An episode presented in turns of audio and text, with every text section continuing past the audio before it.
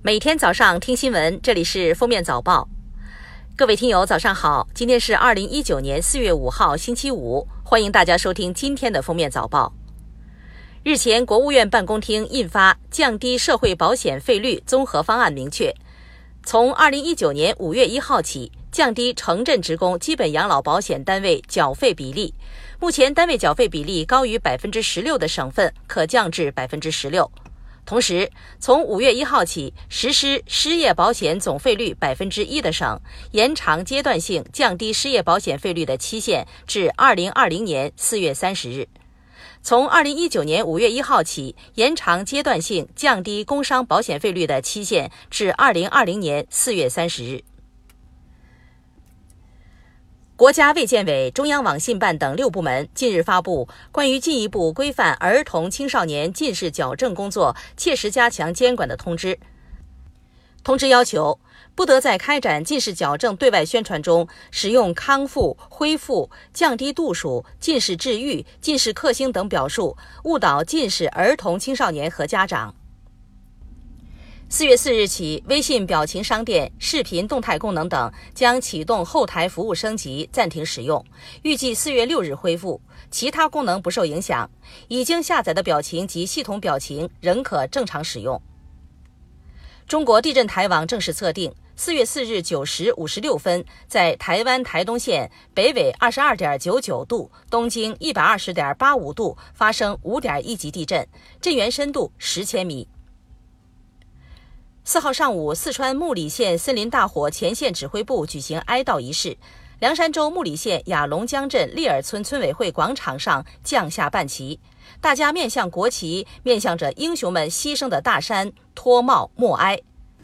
应急管理部、四川省人民政府批准，在扑救四川凉山木里森林火灾中英勇牺牲的三十名同志为烈士。四月二号，教育部在官网上公布了教育部二零一九年部门预算。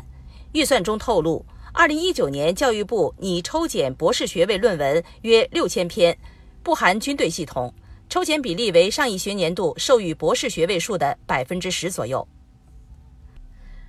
二零零七年，河南安阳十七岁的田俊杰随表姐夫去打工，到天津后便杳无音讯，家人寻遍全国无果。二零一八年九月，多地警方在河北君王庄村村支书家中将他找到。田俊杰称自己被河北某村村支书王英军强迫在其波斯厂及家中无偿劳动七年之久，直至被警方解救。随后，田俊杰报案，要求以非法拘禁罪、强迫劳动罪和故意伤害罪追究王英军刑事责任。对此，警方下达不予立案通知书，认为。没有犯罪事实，不需要追究刑事责任，不予立案。近日，法院受理八清传投资方唐德影视对高云翔和董璇的公司提起诉讼的文件爆出，文件上显示该案件已被受理，将于七月十二日进行证据交换，十九日公开审理。据悉，此前已传出因八清传无法播出，唐德起诉，法院对高云翔和董璇名下公司进行了资产冻结。近日，微信官方发布了最新安卓测试版，其中漂流瓶入口被正式取消。在去年十一月底，微信团队已经停止了微信漂流瓶业务的相关服务，但功能入口还开着。看来漂流瓶真的要告别我们了。四号，央企大家庭再添一个重要成员——中国安能建设集团有限公司，总数量已达九十七家。经党中央、国务院批准，武警水电部队组建为国有企业后，使用中国安能建设总公司名称。目前已完成公司制改制，更名为中国安能建设集团有限公司，列入国资委代表国务院履行出资人职责的企业名单。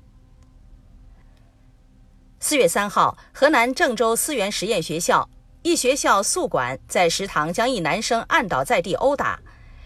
据平安邓州通报。学生王某颈部有伤，正进行法医鉴定。因涉嫌殴打他人，郑某被处十五日行政拘留，罚款一千元。下一步将视伤情鉴定结果，对案件进一步办理。当地时间周一，德国柏林发生了长达二十四小时的公共交通罢工。没想到，这竟为涂鸦艺术爱好者们提供了绝佳的创作机会。一天之内，超过一百四十辆停运的地铁被覆盖上了各式各样的涂鸦作品。地铁承运方柏林运输公司表示，清理喷漆需要时间，部分车厢将会带着涂鸦继续运营。据日本共同社报道，东京地方检察厅特搜部于四月四号以违反公司法特别渎职的嫌疑，对日产汽车公司前董事长戈恩实施了再逮捕。逮捕理由是其涉嫌违规挪用日产支付给中东阿曼销售代理店方面的资金，给日产造成总计约五点六三亿日元的损失。这已经是他半年内第四次被逮捕了。感谢收听今天的封面早报，明天再见。本节目由喜马拉雅和封面新闻联合播出。